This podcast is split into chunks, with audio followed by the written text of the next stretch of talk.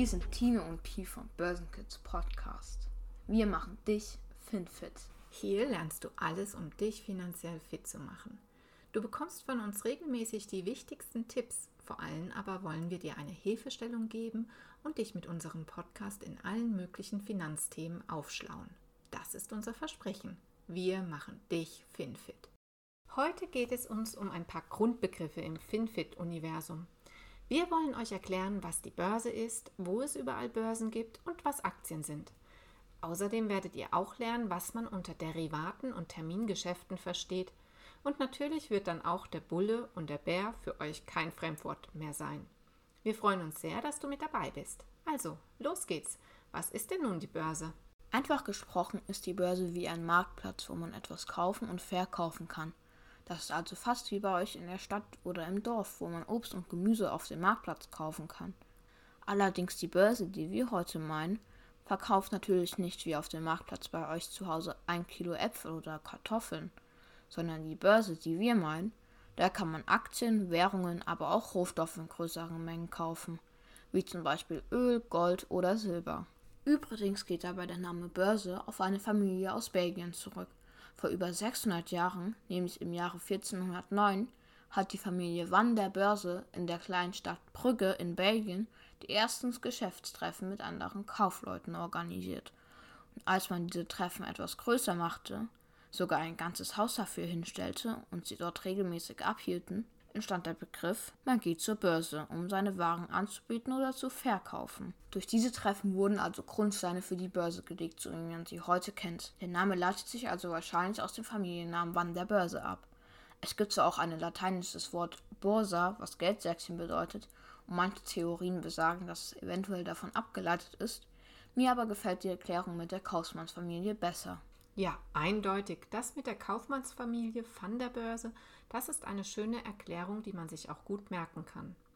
Okay, ich habe verstanden, man hat sich damals getroffen und aus Treffen, wo die einen ihre Waren anboten und die anderen sie kauften, daraus entwickelte sich dann das, was wir heute unter einem Börsenmarktplatz verstehen.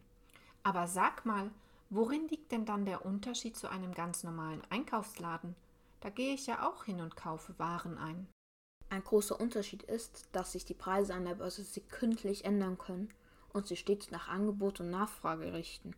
Und beim Supermarkt, da ist der Preis ja fest und steht am Regal. Stimmt, die Preise sind da fest bzw. ändern sich nur wöchentlich, wenn es mal besondere Angebote sind. Aber mir ist ja schon aufgefallen, dass ich zum Beispiel für Erdbeeren im Mai, wenn es losgeht, deutlich mehr zahlen muss wie ein paar Wochen später, im Juni. Da fällt der Preis für Erdbeeren dann schon ganz gewaltig. Im Winter ist es dann auch wieder andersherum. Da werden die Erdbeeren wieder teurer. Ist das dann so ähnlich wie an der Börse? Ja, genau. Das ist das Grundprinzip an der Börse. Die Preise werden nach dem Angebot der Waren und deren Nachfragen geregelt. Gibt es viel von etwas, dann fällt der Preis. Also wie im Juni, wenn ganz viele Erdbeeren auf dem Feld gepflückt werden können.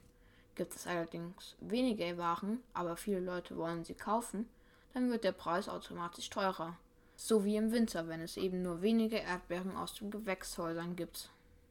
Okay, also halten wir fest. An der Börse kann man Geld gegen Waren tauschen. Und da Angebot und Nachfrage den Preis regeln, wird der Preis immer ganz aktuell berechnet, zu dem Zeitpunkt, wo man eben den Tausch vollzieht. Und wenn es von etwas sehr wenig gibt, also zum Beispiel ja auch Gold, das ist ein sehr rares Gut, dann wird das meistens auch sehr teuer. Und am besten ist es dann auch, dass man etwas kauft, wenn es gerade viel davon gibt, also der Preis eher niedrig ist. Und man es dann wieder verkauft, wenn es weniger davon gibt oder viele Leute es kaufen wollen. Denn dann steigt der Preis und ich bekomme mehr zurück, als ich ursprünglich ausgegeben habe. Genau, dann hast du einen Gewinn erzielt. Und übrigens gibt es auch an vielen Orten Börsen. Die größten Börsenmärkte befinden sich in New York, London, Frankfurt am Main, Shanghai und Tokio. Das sind dann sozusagen die echten Börsen. Also da trifft man sich in einem Gebäude und arbeitet eben genau dort auf dem sogenannten Börsenparkett. Du hast vielleicht auch schon mal von der New Yorker Börse an der berühmten Wall Street in Manhattan gehört. Das ist auch die größte und bedeutendste Börse weltweit. An der New Yorker Börse werden Aktien von über 3000 Unternehmen gehandelt. Neben diesen echten Börsen gibt es aber auch elektronische Börsen. Und ehrlicherweise findet der heutige Aktienhandel meist auf diesem Wege über Computer statt. Die bekanntesten elektronischen Börsen sind hier in Deutschland die Xetra-Börse und in den USA der sogenannte Nasdaq. Bei Computerbörsen wie Xetra berechnet ein Computerprogramm die Geschäfte und Handelskurse und übernimmt sogar die Kommunikation. Alles klar. Jetzt lasst uns mal eben schauen, was wir zum Beispiel an der Börse kaufen können. Wir haben ja eben schon über den Aktienhandel gesprochen. Fangen wir also damit an. Was ist eine Aktie? Nun, die erste Aktie der Welt gab es erst im Jahre 1602, also fast 200 Jahre nachdem es mit der Börse überhaupt losging. Diese erste Aktie konnte man an der Börse von Amsterdam kaufen. Sie war eine Aktie der niederländischen Ostindischen Kompanie. Das war eine Firma, wo sich Gewürzhändler zusammengeschlossen hatten. Aber neben Gewürzen wurden hier auch Gold und Silber und andere Waren verkauft über diese Firma. Und diese Aktie war dann zwar erstmal nur ein Stück Papier, allerdings handelt es sich ja bei Aktien um Anteile an Firmen. Und diese Firmen nennt man dann Aktiengesellschaften. Es sind dann Firmen, die nicht nur einer Person gehören, sondern sehr vielen Menschen, eben jedem, der einen Anteil, eine Aktie von dieser Firma gekauft hat. Und jeder ist damit Mitbesitzer dieser Firma. Je mehr Aktien jemand von einer Firma besitzt, desto mehr gehört einem von der Firma. Wenn ich nur eine Aktie von einer sehr großen Firma besitze, dann ist das zwar nur ein winzig kleiner Teil, aber immerhin etwas. Und ich kann mich damit Aktionär oder Investor dieser Firma nennen. Als Aktionär, Investor oder Aktienbesitzer habe ich auch bestimmte Rechte. Ich bin innerhalb dieser Firma, von der ich Aktien habe, stimmberechtigt. Das heißt, ich kann in speziellen Hauptversammlungen also wo alle Besitzer und Aktionäre dieser Firma sich treffen, über die Führung des Unternehmens und eben anderen wichtigen Entscheidungen mit abstimmen. Wenn es dem Unternehmen außerdem gut geht und die Geschäfte gut laufen, dann bekomme ich als Aktienbesitzer einen Teil des Gewinns. Und diese Auszahlung nennt man dann Dividende. Und genau das, also die Frage nach den gut laufenden Geschäften, das ist das Spannende an der Börse. Wenn die Menschen glauben, dass eine Firma viel Gewinn machen wird, werden meistens viele Aktien dieser Firma gekauft und damit steigt ihr Aktienkurs. Wenn die Firma jedoch wirtschaftlich schwächelt, werden die Aktionäre ihre Aktien so schnell wie möglich wieder verkaufen wollen. Genau, wenn du also zum Beispiel die Aktien von Apple kaufst, dann hoffen wir, dass Apple mit seinem neuen iPhone nun auch wieder richtig gute Geschäfte macht und viele iPhones verkauft. Denn dann steigt der Wert der Aktien. Weil wir aber wahrscheinlich nicht alleine sind und viele Menschen was von diesen guten Geschäften abhaben wollen, kann die Aktie auch sehr teuer verkauft werden und dann hat man Gewinn beim Verkauf gemacht. Aber neben Aktien gibt es dann auch noch Wertpapiere. Auch diese Wertpapiere kann man an der Börse kaufen. Dann wird man aber nicht Miteigentümer einer Firma werden und hat auch keinen Anspruch auf ein Stimmrecht oder die Auszahlung von Dividenden. Und an der Börse hört man auch oft von Devisen. Auch diese kann man kaufen. Devisen sind ausländische Währungen, also Fremdwährungen wie zum Beispiel der Dollar. Und manchmal gibt es dann eben auch noch spezialisierte Börsen, also Devisenbörsen, die dann nur Währungen handeln und darauf, wie gesagt, spezialisiert sind. Ja, und dann gibt es auch noch Terminbörsen. Was sind denn Terminbörsen, Pi? Bei Terminbörsen werden Waren ausschließlich auf Termin gehandelt. Das heißt, das Geschäft wird zwar heute abgeschlossen, aber der Handel an sich, also die Übergabe dessen, was man gekauft hat, erfolgt erst in Zukunft an einem bestimmten Termin. Das heißt, beim Handel mit Warenterminen handelt man manchmal auch mit Waren, die noch gar nicht hergestellt sind. Zum Beispiel, wenn man im Winter Getreide kauft, welches erst nach im Sommer wachsen muss. Okay, ich glaube, jetzt fängt so langsam der Kopf an zu rauchen bei so vielen Begriffen. Deswegen lasst uns zum Abschluss nur noch zwei Sachen erklären.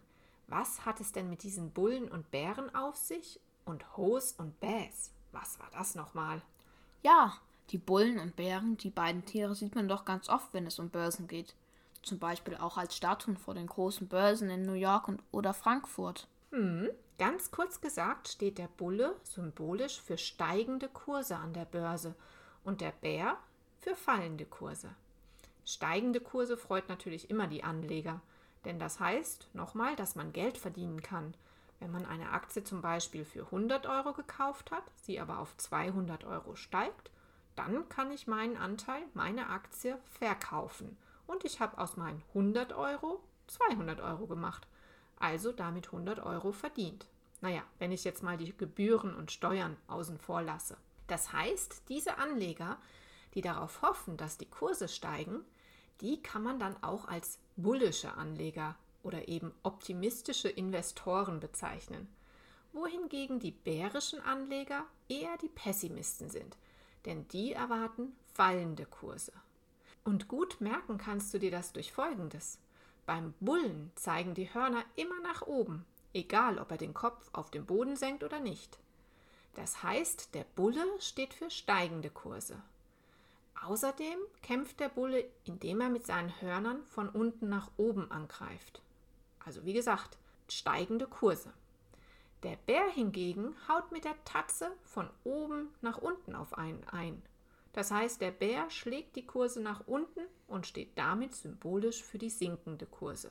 Und Pi, da du ja jetzt auch Französisch als Fremdsprache hast in der Schule, werden dir Hos und Bäs auch ein Begriff sein, oder? Ja, genau. Wenn man am Börsenmarkt einen Ausschwung bemerkt, also die Kurse steigen, so bezeichnet man das mit dem französischen Wort hausse, was Anstieg bedeutet. Ein starkes Sinken der Kurse bezeichnet man mit baisse. Dieses Wort ist ebenfalls französisch und bedeutet Senke. Wow, ich glaube, jetzt können wir uns erstmal eine Pause gönnen mit dem Börsen-ABC. Wir haben richtig viel gelernt heute. Angefangen vom Ursprung der Börse, woher dies überhaupt kommt und was an Börsen passiert, nämlich ein Tauschhandel über die Tatsache, dass es an der Börse immer nach Angebot und Nachfrage geht. Das heißt, Angebot und Nachfrage definieren den Preis. Und wir wissen, was Aktien, Wertpapiere, Derivate und Termingeschäfte sind. Ja, selbst einen feinen Abstecher in die Biologie haben wir gemacht. Wir haben den Bär und den Bullen angesprochen.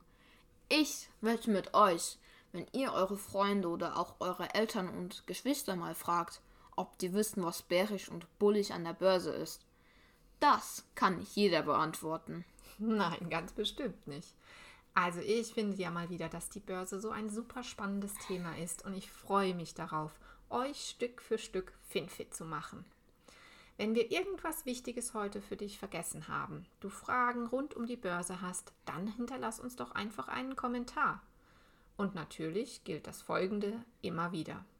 Unser Podcast wird jeden Sonntag erscheinen. Hör uns gerne unter der Woche zum Beispiel auf dem Weg zur Schule. Wenn du nichts mehr verpassen willst, abonniere doch unseren Podcast, zum Beispiel bei iTunes. Oder bei Spotify. Oder komm auf unsere Homepage unter www.börsenkids.com und melde dich zu unserem Newsletter an. Und zum Abschluss noch eine Bitte. Wenn dir unser Podcast gefällt, schreib doch eine kurze Rezession auf iTunes und empfehle ihn an deine Freunden weiter. Du tust uns damit einen sehr großen Gefallen. Wir wünschen dir eine gute Zeit und freuen uns jetzt schon, wenn du bei der nächsten Folge wieder dabei bist. Bis dahin.